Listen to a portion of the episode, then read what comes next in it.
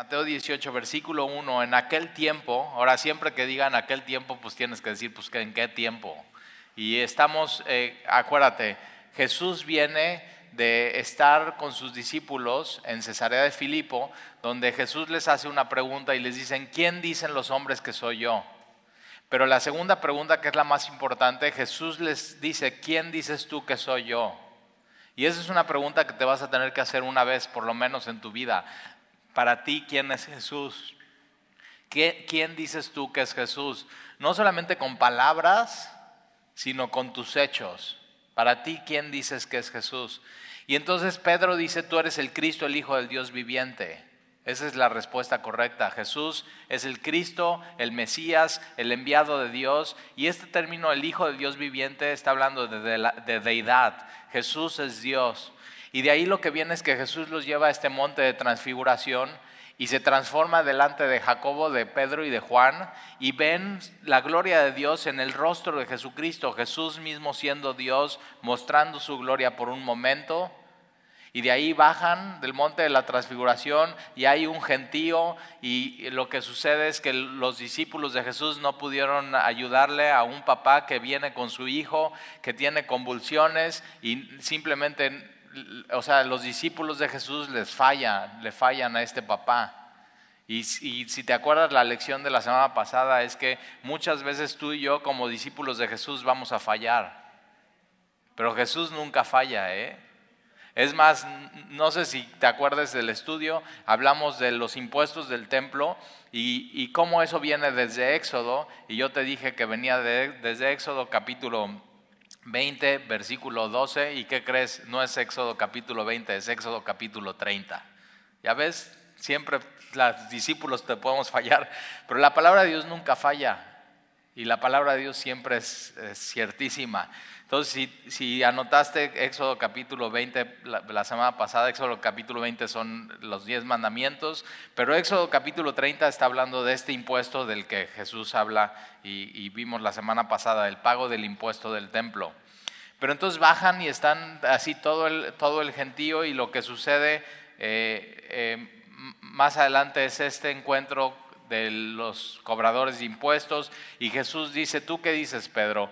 Los, hijos tienen que pagar los impuestos o están exentos. Él diciendo, como hijo de Dios yo tendría que pagar el impuesto del templo. Y Pedro dice, no están exentos, pero Jesús dice, ok, pues aunque esté exento yo pago. Y vimos un cuadro de la redención. Y redención es eso, que Jesús no tenía que pagar, Pedro sí tenía que pagar, y Jesús pagó el que no tenía que pagar por el que tenía que pagar que no tenía con qué pagarlo, que es Pedro. Y entonces todo eso está pasando. Estamos a tres capítulos de la entrada triunfal. Estamos a tres capítulos de que Jesús fuera arrestado, fuera condenado y fuera crucificado. O sea, solamente tres capítulos. Y en medio de todo eso, en aquel tiempo, los discípulos vinieron a Jesús diciendo, ¿quién es el mayor en el reino de los cielos? ¿Quién es el más grande? ¿Quién es el mayor?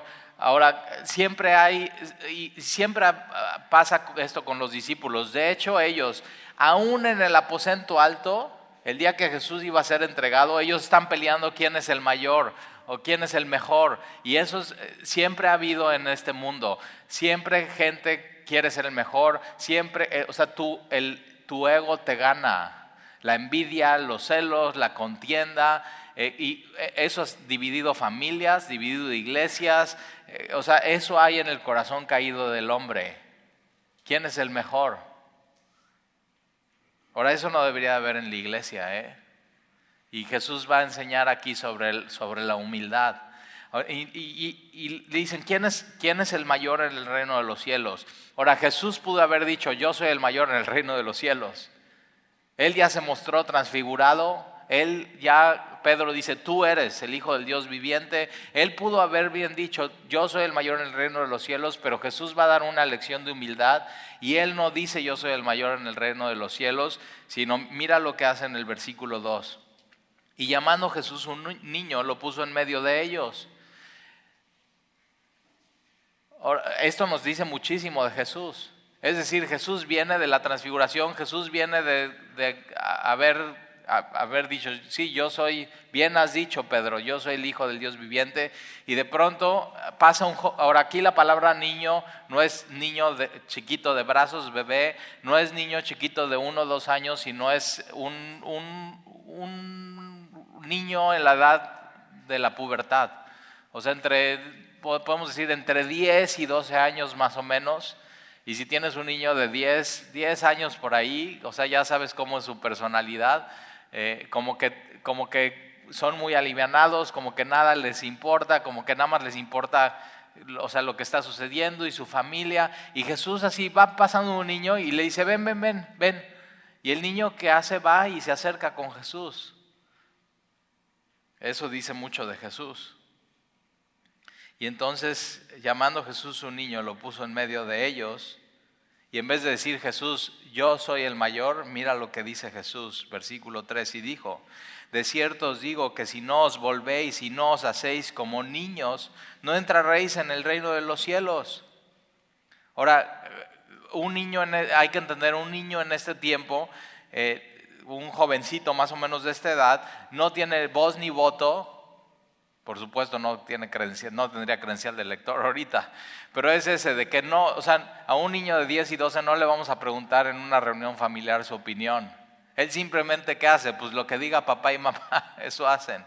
Es más, un niño de 10 y 12 años, terminando el domingo, ya cuando terminas, alabas, sales, se compra su helado, está feliz con su helado de limón y el papá no le dice al niño de 10 y 12, ¿a dónde quieres ir a comer?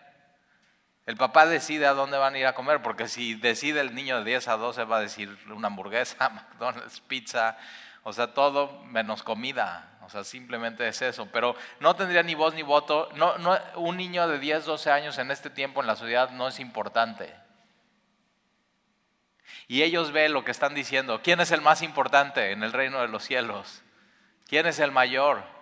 Y Jesús dice, no, te tienes que hacer y te tienes que convertir en uno como esto. O sea, que no tiene voz ni voto. Está tremendo lo que Jesús está diciendo, que no tengas voz ni voto, que no, que no seas importante, que no seas reconocido. Un niño de esta edad no sería considerado parte de la sociedad. Y una de las cosas que suceden en este mundo es que siempre como que queremos ser considerados parte de la sociedad y queremos ser invitados y queremos ser considerados y queremos ser reconocidos y queremos, o sea, y un niño de 10, 12 años ni quiere. La sociedad le vale. Y Jesús está diciendo eso. Un, un niño de 10, 12 años no, no, no está en una lucha de, egos. Simplemente es eso, es, es un niño, es, es su identidad, sabe quién es, no quiere ser más. Y por eso Jesús dice, si no te vuelves y te haces, ahora esta palabra volver es girar. No es parte de tu naturaleza ser así, no es parte de tu naturaleza no tener voz ni voto. ¿Sí o no? No, que me escuchen. Ahora me, nunca has dicho así, ah, no, pues ahora me escuchas. O sea, no es parte de tu naturaleza no tener voz ni voto, no es parte de tu naturaleza no ser importante. Quieres ser importante, quieres tener voz y voto, quieres ser reconocido, quieres que te consideren, quieres que te pregunten, quieres ser parte de la sociedad, quieres sobresalir. Pero por eso Jesús dice, tienes que girar. Tienes que dejar de buscar esas cosas en el mundo. Para Jesús estas cosas eran un estorbo. Tienes que ser más como un niño así. Diga, eso, eso, esas cosas me valen. Para, para esta sociedad, un joven así no era un individuo, era como una propiedad.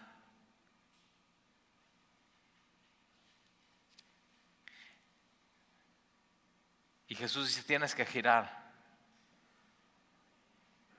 Tienes que volverte. Tienes que hacerte. Esta palabra os hacéis es, habla de conversión. Es, es la exactamente misma palabra que Jesús usa en Juan capítulo 3, versículo 3. Tienes que nacer de nuevo. Tienes que nacer de lo alto. Ahora, eso de, girar y tener una conversión es un evento, es una sola vez en tu vida. Es, es, cuando Dios te salva. ¿De qué? De querer ser alguien en esta sociedad, de ser parte de este mundo, de querer tener voz y voto, de ser importante, de que, querer que todos te consideren, querer tener que agradar a todo el mundo, querer tener un espacio. Eh, o sea, no, cuando Dios te salva de ti mismo y dices, ya, lo único que quiero ser es lo que Dios quiere para mi vida no quiero otra cosa. Y decides, y Jesús por eso dice, si alguien quiere venir en pos de mí, niéguese a sí mismo, tome su cruz, o sea, muere a eso, muere a eso y sígueme. Porque el que quiere salvar su vida y quiere ser parte de la sociedad y quiere ser reconocido y quiere tener voz y voto y quiere, el que, el que quiere salvar su vida la perderá, pero el que pierde su vida ya no quiero, no me importa ser alguien. No me importa si tengo voz y voto, no me importa si me reconocen, no me importa si me invitan. ¿No te has dado cuenta que desde ese momento de tu conversión tu vida social ha cambiado? Como que ya no te consideran en muchas cosas en tu vida, que antes sí te consideraban. Y por eso, o sea, tienes tienes que nacer de nuevo, tienes que decir, Señor, sálvame. Y entonces Jesús está, o sea, hablando, tienes que ser, y, la marca del, cristiano es humildad. No tiene que haber una lucha de poder, no tiene que haber una lucha de ego, no, no necesita ser el mayor, no necesita ser el mejor. Porque una de las cosas que vamos a ver es que para, para Dios, Él pagó el mismo precio por ti que por tus demás hermanos en Cristo. Mismo precio. Al pie de la cruz tú y yo, y todos somos iguales. No hay nadie mejor, no hay nadie peor, no hay nadie mayor, no hay nadie menor. Para, tienes que saber esto, para el mundo, para el mundo eres un número más Tú sabías que hoy en día las empresas usan este término. ¿Cuál es el costo de adquisición de una persona? El costo de adquisición, mercadotecnia, eso es hoy mercadotecnia.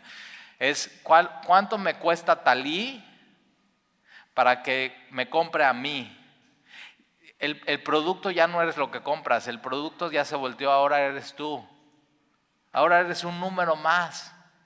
Y para Dios no eres un número más, para Dios eres un individuo, tienes una identidad.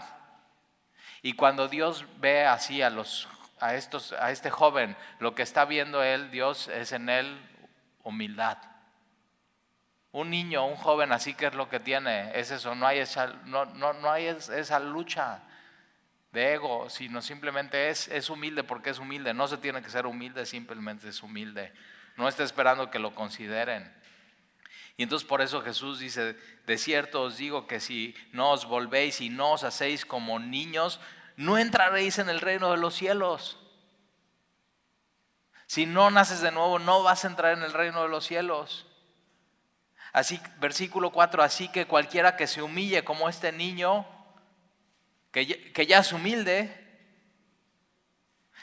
mira, la marca del cristianismo es humildad.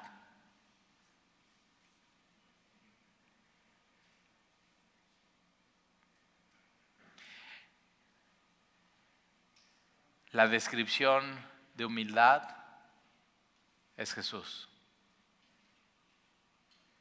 Que Él viene del monte de transfiguración y le dicen quién es el mayor y Él no dice yo.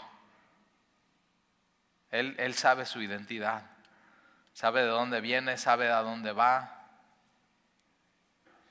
Así que cualquiera que se humille como este niño, ese es el mayor en el reino de los cielos. Y cualquiera que recibe en mi nombre a un niño como este, a mí me recibe. Es, es muy fácil a una persona humilde pasarla de largo, no recibirla, no considerarla, no. Y, dice, no, no, si, si tú, una persona que es así, humilde, tú la recibes, a mí me recibes. Y está hablando no solamente de un joven, está hablando de un discípulo alguien que ha sido nacido de nuevo, alguien que ha girado, que ha cambiado su manera de pensar, su manera de vivir, su manera de ser.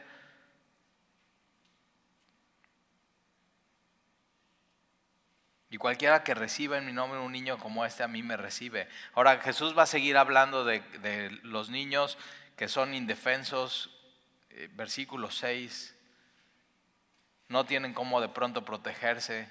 Versículo 6, y cualquiera que haga tropezar a alguno de estos pequeños que creen en mí.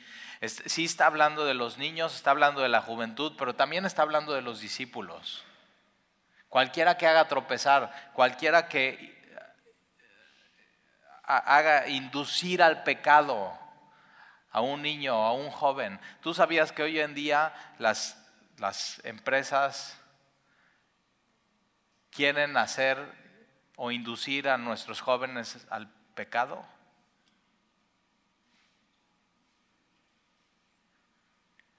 La mayoría de las páginas ilícitas hoy en día en Internet están enfocados a los jóvenes de 8 a 18 años para que caigan en sus redes y los están empujando a ver cosas que no tienen que ver y a pecar contra Dios. Por eso tenemos que cuidarlos.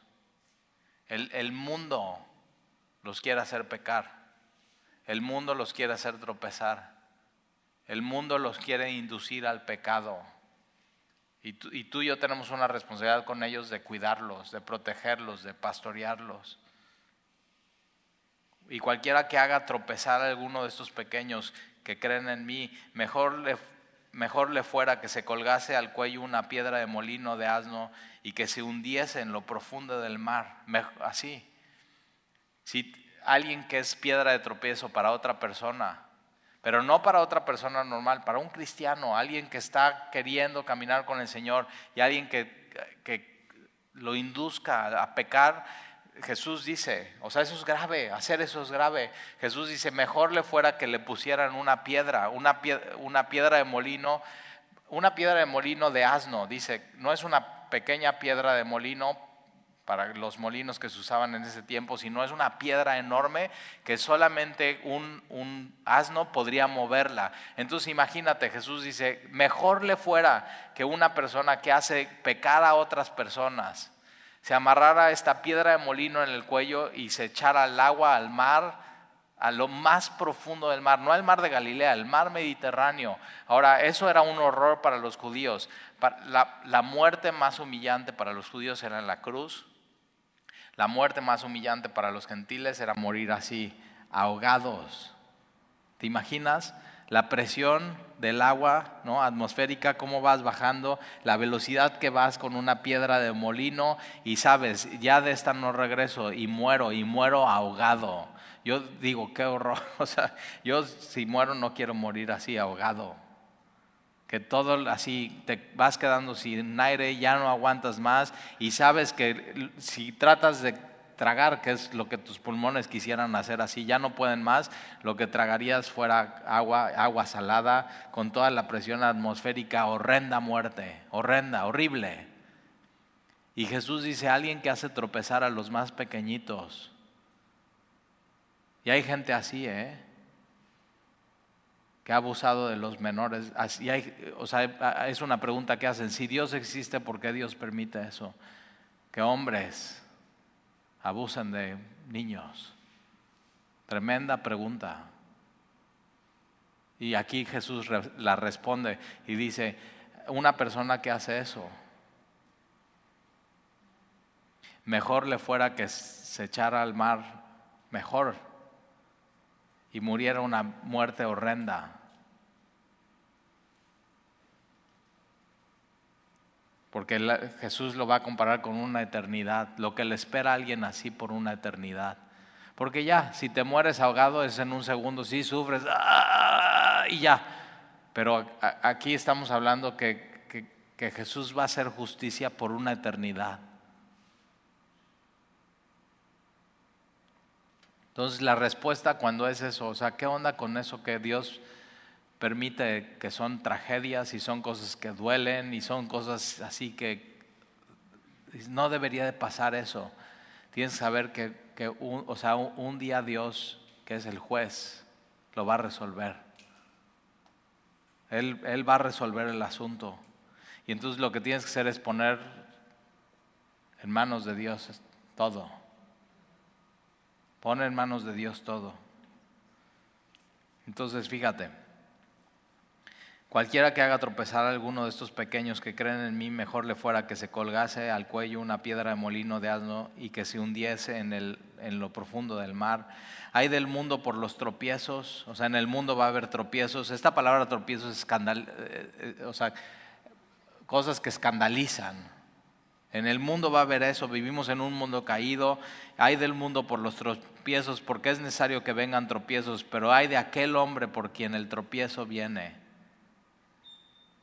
Por tanto, si tu mano o tu pie te es ocasión de caer, córtalo y échalo de ti. Mejor es entrar en la vida. fíjate, mejor a una persona que hace esto con un niño, mejor le fuera ponerse una piedra de molino y echarse en lo más profundo. Eso sería mejor que caer en manos del Dios vivo. mejor es entrar en la vida. eso es mejor. Mejor cojo o manco que teniendo dos manos o dos pies y ser echado en el fuego eterno. Fíjate cómo está comparando eso. Una, sería mejor una piedra de molino que ser echado en el fuego eterno, porque sería eterno. Pero hay algo mejor. Hay algo mejor que una piedra de molino, hay algo mejor que fuego eterno, es entrar en la vida. Y a eso vino Jesús, a que pudieras entrar en la vida, en la vida eterna. Versículo 9, y si tu ojo te es ocasión de caer, sácalo y échalo de ti, mejor, mejor te es entrar. Fíjate, el énfasis de Jesús es ese, entra, tienes que entrar. Mejor te es entrar con un solo ojo en la vida que teniendo dos ojos y ser echado en el infierno de fuego. Tienes que saber esto. Dios sabe y Dios ve todo. Y en el reino de los cielos Él va a hacer justicia y va a juzgar. Uno de los atributos de Dios es que Dios es justo y Dios es juez. una de las cosas que más odio de mi país, se oye muy fuerte eso, ¿verdad? Una de las cosas que más odio en mi país es la impunidad. Que alguien pueda hacer algo horrible una tragedia, destruir una vida de una persona, un niño. Pueden agarrarlo, meterlo en la cárcel y a la semana él estar libre.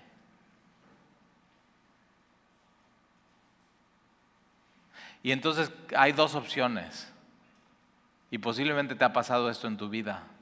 Impunidad contra ti, contra tu situación y contra tu caso. Hay dos opciones, o te llenas de ira y te amargas, o lees este versículo y sabes que al final Dios va a hacer justicia y se lo pones a Él. Al final Dios va a hacer justicia y tenemos que confiar en Él.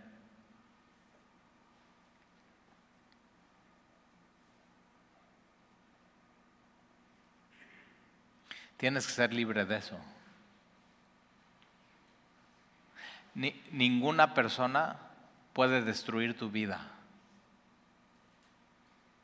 Por más impunidad que haya, tienes que ser libre de eso, sabiendo que un día el Dios que es justo va a hacer justicia. Versículo 10. Eh, y esta es una advertencia para, para mí y para ti como cristianos. Dice, mirad que no menosprecies a uno de estos pequeños. Ahora, ¿quién? Hablando de los discípulos. O sea, mirad que no menosprecies. Esta palabra menospreciar es eh, no, no considerar o despreciar. Ahora, ¿cómo puedes despreciar a alguien? Puedes despreciar a alguien con tu mirada, Puedes despreciar a alguien con tus palabras, puedes despreciar a alguien con tu actitud hacia la persona, puedes despreciar a alguien ignorando a la persona, pero también puedes despreciar a, alguien no, no viendo sus necesidades, no considerándolo, no tomándolo en cuenta. Y, está hablando de, de menospreciar a alguien que es cristiano. Entonces, mira que no menosprecies a uno de estos pequeñitos, porque os digo que sus ángeles en los cielos ven siempre el rostro de mi Padre que está en los cielos. fíjate, en el cielo está Dios y los ángeles están delante de Él y los ángeles que están viendo, están viendo el rostro de Dios. Ahora, los ángeles en hebreos enseña que son son seres que sirven y nos ministran a nosotros. Ahora no están a nuestras órdenes, están viendo el rostro de Dios para que Dios les diga qué hacer y, que nos sirvan en nuestra vida de manera muy práctica. Tú no sabes y posiblemente nunca vas a saber, pero hay situaciones en tu vida que Dios manda a sus ángeles a que te cuiden, que te protejan, que te sustenten, que aunque te en momentos de gran dificultad que te fortalezcan. hace ratito estaba platicando con alguien y me dice, sí, tal, y pasamos un tiempo muy, muy difícil en nuestra vida, pero nos aferramos, confiamos en Dios y Dios nos fortaleció. Y eso es lo que hace Dios. Entonces fíjate por qué no puedes menospreciar a nadie. Porque, por supuesto, todos valemos lo mismo no hay nadie mayor, el mayor es Jesús, pero porque los, los ángeles están mirando el rostro de Dios y el rostro de Dios está mirando a quién? A sus hijos. Sus ojos están sobre nosotros. Y si Él no menosprecia a nadie con su mirada, menos nosotros. Entonces mirad que no menospreciéis a uno de estos pequeños, porque os digo que sus ángeles en los cielos ven siempre el rostro de mi Padre que está en los cielos y el rostro de tu Padre está viendo todo el tiempo, sus ojos no los quita delante de ti. Todo el tiempo te está viendo. Versículo 11 porque el Hijo del Hombre ha venido para salvar lo que se había perdido. Ese es un versículo que tienes que subrayar y memorizar. El Hijo del Hombre ha venido y vino para salvar lo que se había perdido. Esa es su misión principal. La misión de Jesús al haber venido a este mundo no es para darte una vida próspera, ni cómoda, ni, ni siquiera hacerte un milagrito, ni siquiera mejorar tu matrimonio. Jesús vino a salvar lo que se había perdido. Eso es lo más importante, esa es su misión. Jesús, eso es lo que vino. Ahora, eso no quiere decir que Jesús no haga lo demás. ¿eh? Jesús sí puede hacer lo demás en tu vida. Pero Jesús vino a salvar lo que se había perdido. Ahora, ¿qué es? ¿Quién se perdió? Todos. Tú y yo.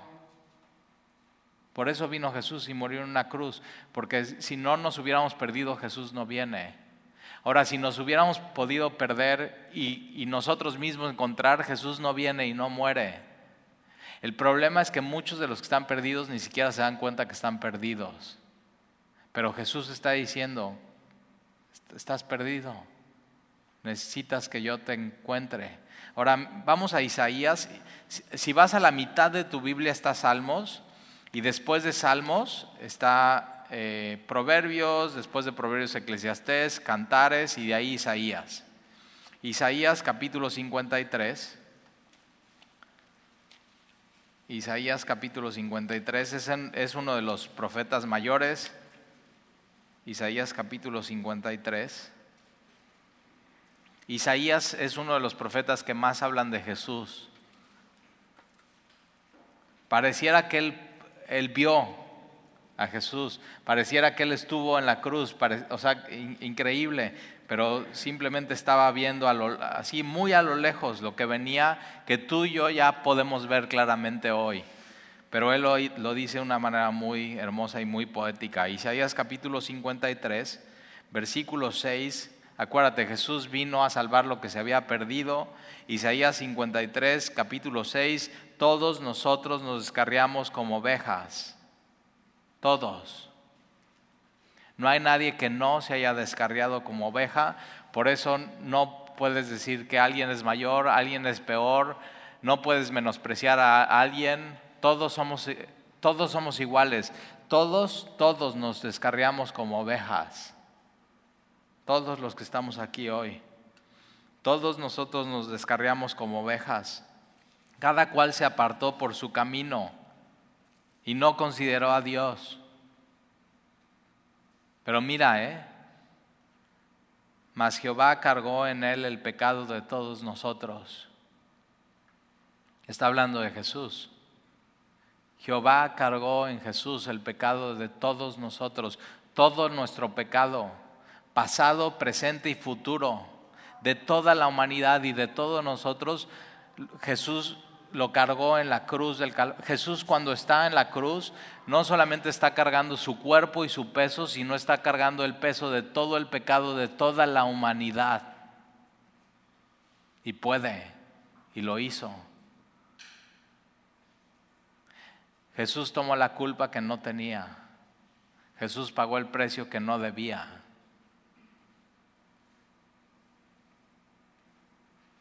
Porque todos nosotros nos descarriamos como ovejas. Versículo 7, angustiado él y afligido, no abrió su boca. ¿Te das cuenta?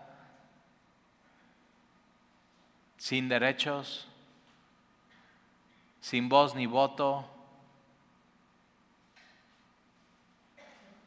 sin querer que lo consideren. Él, él tenía mucho que decir, ¿eh? Él podía decir, estando en la cruz, los pecados de cada uno de los que estaban abajo. Y él no dijo nada. Él tomó el peso, tomó la culpa.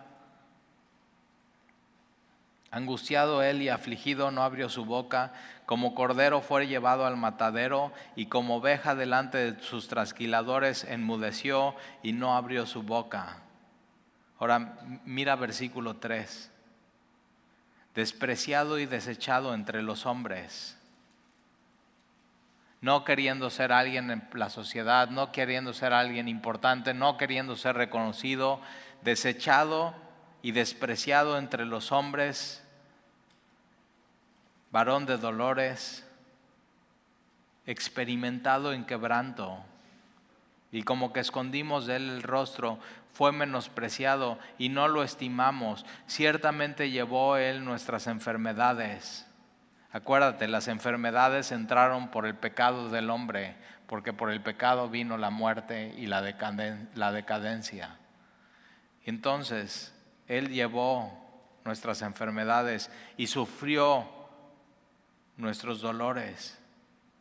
Y nosotros le tuvimos por azotado, por herido de Dios y abatido mas Él herido fue por nuestras rebeliones, porque todos nosotros nos descarriamos como ovejas. Él fue herido por nuestras rebeliones.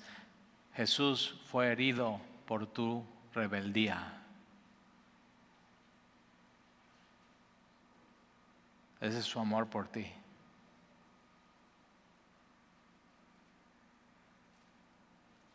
Él fue herido por nuestras rebeliones, molido por nuestros pecados.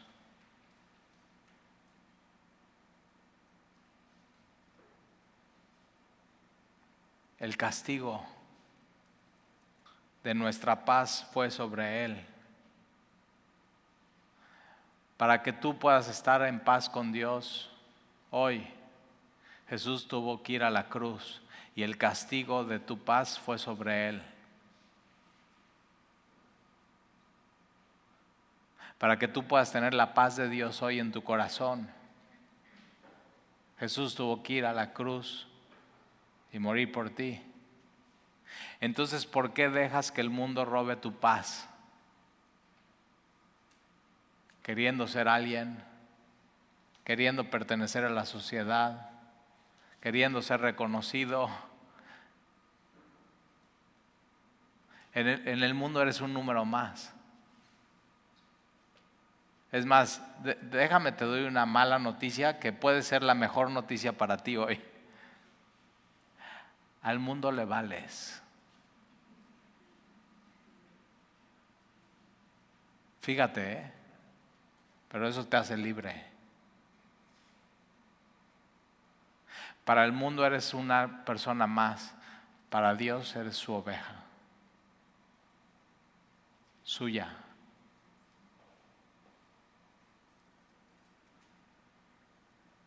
El castigo de nuestra paz fue sobre él y por su llaga fuimos nosotros curados. Ahora vamos a regresar a Mateo capítulo 18.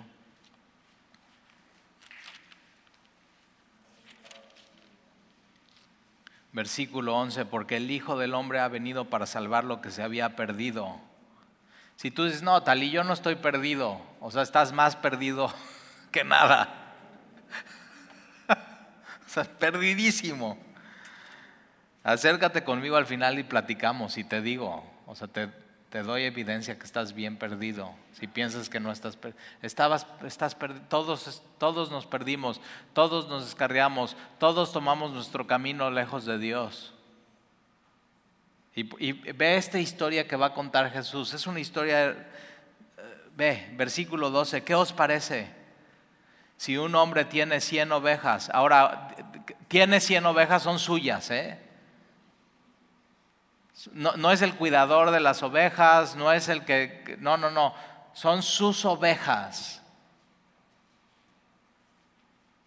Si un hombre tiene 100 ovejas y son suyas y se descarrila, se descarría, esto es, esta palabra es, se, va a deambular. Ahora, tienes que saber esto, una oveja no puede estar deambulando, Tienes, tiene que estar con otras ovejas, tiene que estar en, el redil, tiene que tener un pastor, tiene que tener que alguien le diga, en estos prados puedes comer. No, vayas a esa deamular ese monte o esa montaña. Ahí está el peligro, ahí están los lobos, ahí no vayas para allá. Ahí hay cuevas, ahí hay acantilados, te puedes caer, te puedes lastimar, no vayas. El problema es que algunas ovejas dicen, a ver, y, y ah,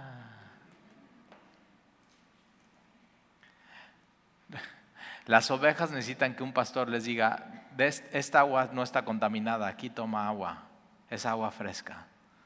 Las ovejas necesitan de este aquí, este pasto, aquí, aquí está seguro, aquí y aquí te puedes descansar, aquí échate y aquí va a estar seguro porque te está, o sea, está el pastor protegiéndote.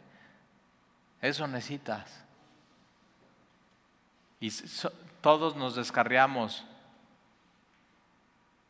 pero ahora hemos, ido hemos venido a ser ovejas de su prado. Para el mundo eres un número, para Dios eres su oveja, suya, suya. Eres suya. Y eso hace toda la diferencia. ¿eh? Entonces, ¿qué os parece si un hombre tiene 100 ovejas y se descarría una de ellas? ¿No dejará las 99 y va por los montes a buscar la que se había descarriado? Ojo, ¿eh? Algunos que menosprecian las ovejas dicen, ay, pues qué, o sea, 99 son un chorro, dejen esa que se vaya. Y no, para Dios cada una es, es única. Dios no menosprecia a ninguna de sus ovejas, a ninguna. Si un hombre tiene 100 ovejas y se descarría una de ellas, no deja las 99 y va por los montes, lugar peligroso, ¿eh? Lejos, a buscar la que se había descarriado y la respuesta es sí. Un buen pastor sí lo hace. Sí. Versículo 13. Y si acontece que la encuentra, ojo, ¿eh? puede ser que no la encuentre. Por eso, o sea, si eres oveja, no estés pensando en andar deambulando. ¿Para qué? ¿Para qué andar en, el monte si puedes estar en los prados? ¿Por qué? ¿Por qué andar deambulando?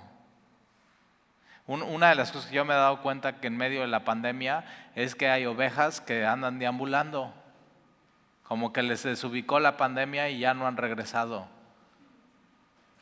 Y no, no estoy diciendo los que están enfermos y los que y que lo tienen que ver por internet y están súper fieles. ¿eh? Yo he hablado con gente que cada domingo, cada miércoles, y, no, estoy hablando de los que simplemente ya decidieron deambular. Es, tienes que saber que es más peligroso andar deambulando que el virus mismo. ¿eh? Es más peligroso en lo espiritual, en lo físico.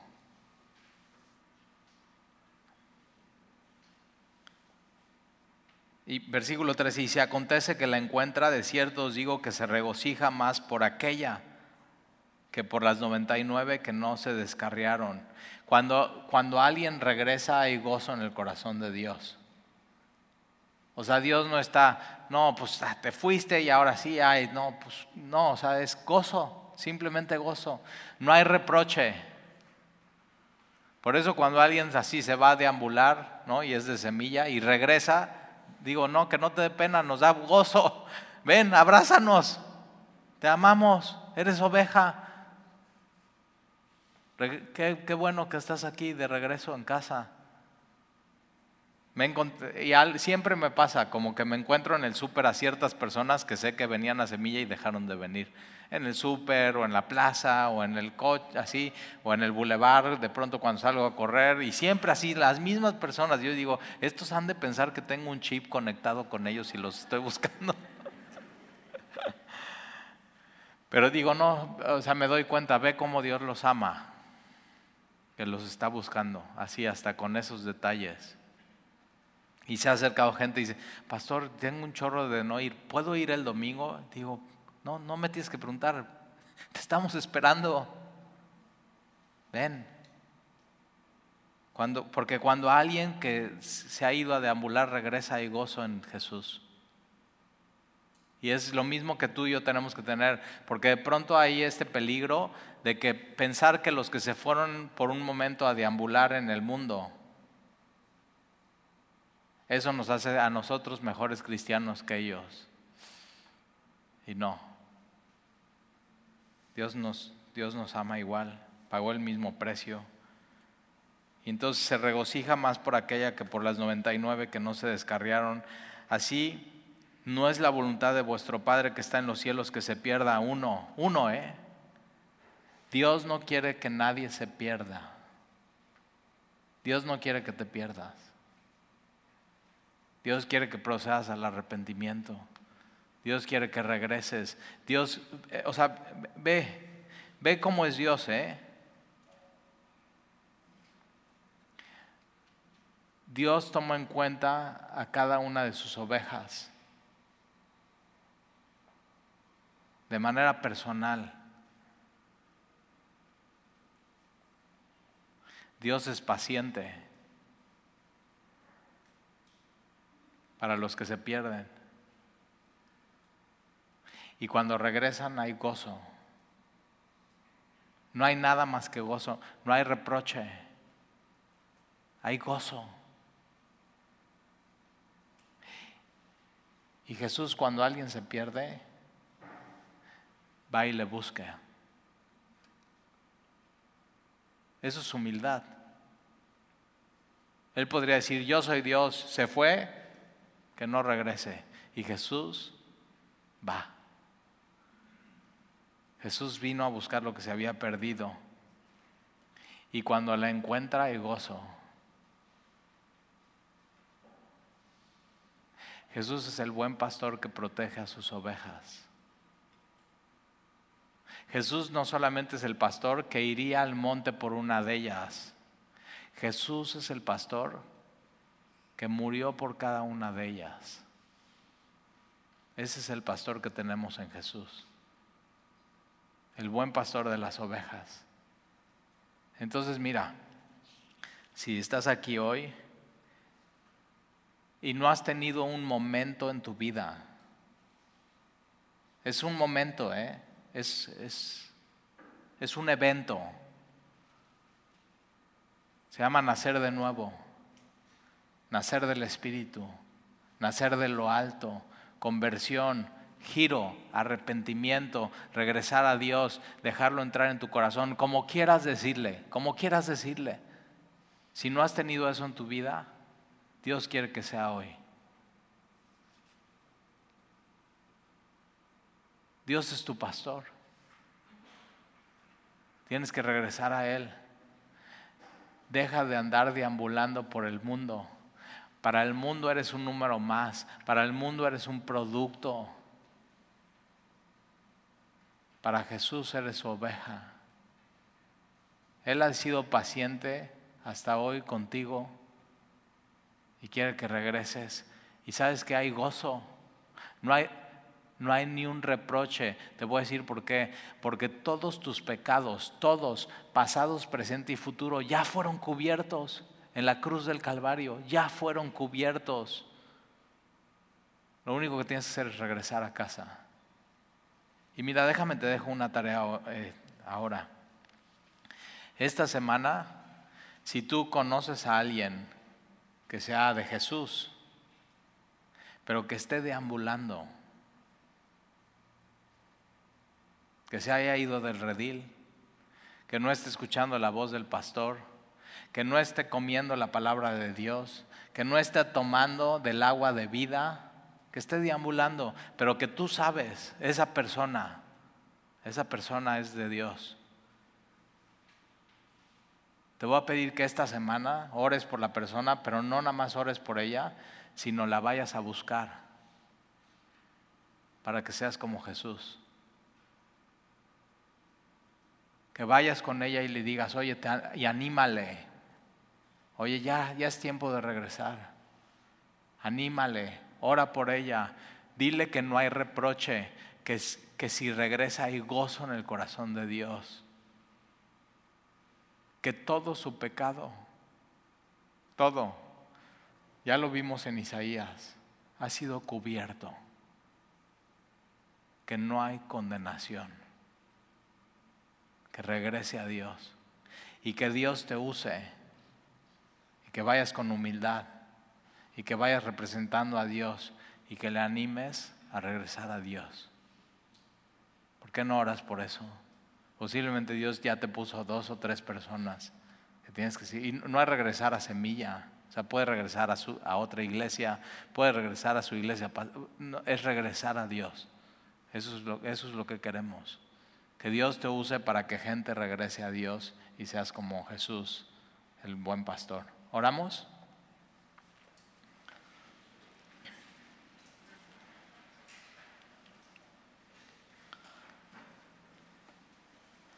Señor, gracias por, por mostrarnos quién es el mayor en el reino de los cielos y el mayor es Jesús. Y cuáles son estas cualidades de Jesús, que Él no abrió su boca, no quería ser importante, no quería ser considerado en la sociedad. O sea, Él sabía lo que venía a dar su vida, amar hasta el final un hombre con un completo propósito. Y Señor, yo prefiero ser reconocido por Jesús que por la sociedad. Yo prefiero que Jesús me tome en cuenta, que me tome en cuenta la sociedad y el mundo. Porque para el mundo soy un número más. Pero para Jesús soy su oveja. Soy suyo. Él me fue a buscar cuando ya yo estaba descarriado, pensando que podía tomar mis decisiones por mí solo, pero me di cuenta que no podía. Y entonces, Señor, gracias por recordarnos que para entrar en el reino de los cielos tiene que haber un giro, tiene que haber un cambio de pensar, de creencias, de vida, una conversión.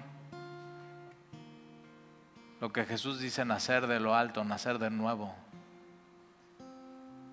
Y te pido, Señor, por alguno que esté aquí hoy, que está perdido, posiblemente ni sabía que estaba perdido, pero que tú le amas y lo quieres el día de hoy salvar. Señor, sálvalo de él mismo. Sálvalo de andar deambulando por el mundo con sus luchas personales y de ego, queriendo ser alguien en este mundo, pero perdiéndose en este mundo.